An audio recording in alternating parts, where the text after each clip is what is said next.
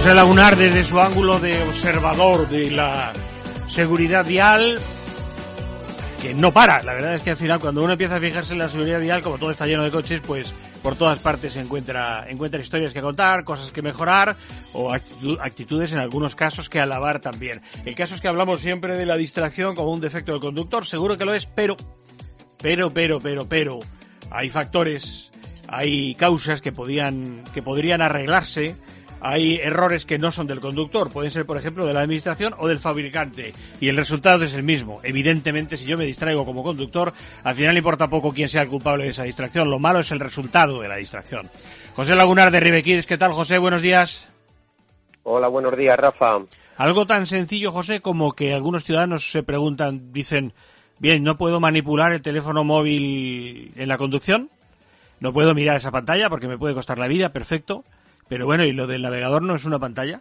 Bueno, el navegador y diría más, prácticamente cualquier cualquier tecnología que se tenga que mover hoy en día en un coche, en un coche moderno, ha pasado de tener un botón o tener una ruleta, un dial, a estar totalmente digitalizada en una pantalla táctil en el centro del vehículo con lo cual ya ni siquiera es el navegador, es que estamos hablando de que tenemos que poner el aire acondicionado subir la temperatura, bajarla, o algo tan sencillo como bajar el volumen de la radio o subirlo porque te has emocionado y en muchos coches de los actuales es necesario entrar en una pantalla táctil y no simplemente dar un toque con el dedo, sino que muchas veces hay que entrar en uno o dos menús para conseguir modificar eso que hasta hace muy poquitos años simplemente era extender el brazo derecho, por supuesto, sin perder la vista de la carretera y girar un poquito una ruletita hacia la derecha o hacia la izquierda.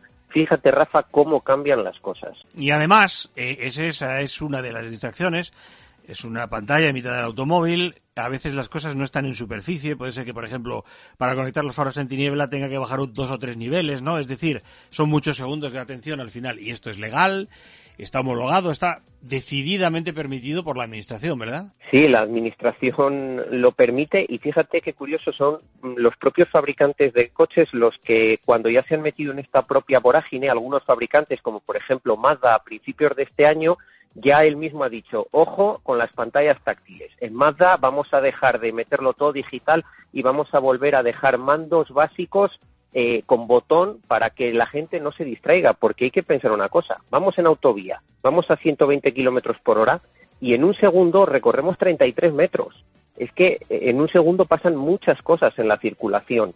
Así que sí, es cierto, la Administración ha permitido y permite esto y esperemos que el resto de marcas y de fabricantes de coches den un paso atrás, no un paso atrás, sino un paso hacia adelante en la seguridad y limiten mucho esas funciones de esas grandes pantallas dejando elementos tan básicos como el climatizador o como los antinieblas o como el la doble intermitencia, elementos básicos de seguridad que lo dejen a la vista y con un simple botón. Otra cosa que nos llama la atención, siempre supimos que se requerían, eh, que había requisitos para conducir. No tengo carné, no me dejan conducir y sin embargo parece que se, hay aquí un invento que se pone para que circule en manos de la gente que no ha sido capaz de sacar el carnet de conducir, que es el microcoche. También está permitido por el gobierno. Sí, el tema de los microcoches aquí en España hay muy poquitos, pero por ejemplo países como Francia están muy muy extendidos y de hecho eh, Euroncap, eh, bueno Euroncap es eh, un consorcio de diferentes entidades y empresas a nivel europeo que ensayan eh, y hacen crash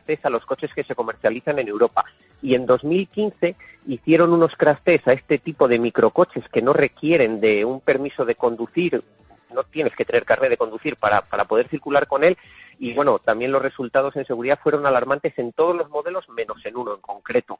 Claro, si, si eh, sumamos que no hace falta tener permiso de conducir, que no hace falta tener experiencia, a que además el vehículo tiene unas condiciones de seguridad muy limitadas, es un cóctel explosivo. Sí, sí, sí, y también me preocupa lo otro que te digo. Me da la impresión de que están en manos muchísimas veces de gente que no consiguió sacar el carnet para el coche grande, entonces le dan este micro y como tú dices, por mera, por mera cuestión de diseño y estructural del, del microcoche, eh, es, muy peligroso. Es peligroso, por ejemplo, no tiene aceleración para incorporarse a, a, una vía grande. No, bueno, en lo que sí que hay en algunos países es que este tipo de vehículos, por ejemplo, no pueden circular por, por autovías, por vías rápidas pero aún así sí pueden circular por una carretera comarcal en la que en teoría deberían, eh, o sea, la mayoría de coches van a circular y de camiones a 80 kilómetros por hora, y estos coches circulan a 50, a 55 kilómetros por hora. Claro, las diferencias de velocidad son muy importantes y esto también es, es un riesgo.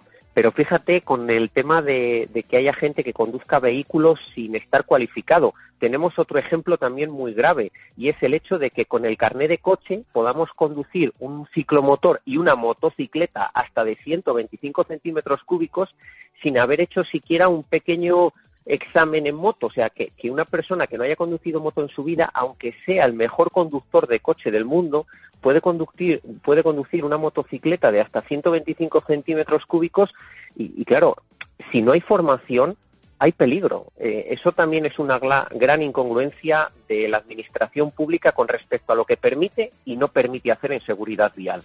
A veces parece que hay criterios económicos. Yo permito esto más inseguro, como en el caso del microcoche, porque detrás hay una industria. ¿No, ¿Soy demasiado mal pensado? Eh, es que igual nos regañan, Rafa, si decimos todo esto por antena, pero yo creo que no va desencaminado en absoluto. Al final, eh, hay otras, muchas otras causas estructurales de distracción que no son culpa del conductor, como el hecho, mañana u otro día hablamos de ello, el hecho de no solo ese que dice José Lagunar, ese mando para colocar el antiniebla dentro de una pantalla que hay que tocar varias veces y bajar como en la película origen, varios niveles de la realidad, sino que sencillamente me siento delante de un coche en cuya consola hay 90 botones. Esto es muy normal, pero podemos desarrollarlo efectivamente con calma también. Un abrazo fuerte hasta, hasta mañana, querido amigo José Laguna Ribequides. Buen día. Hasta mañana.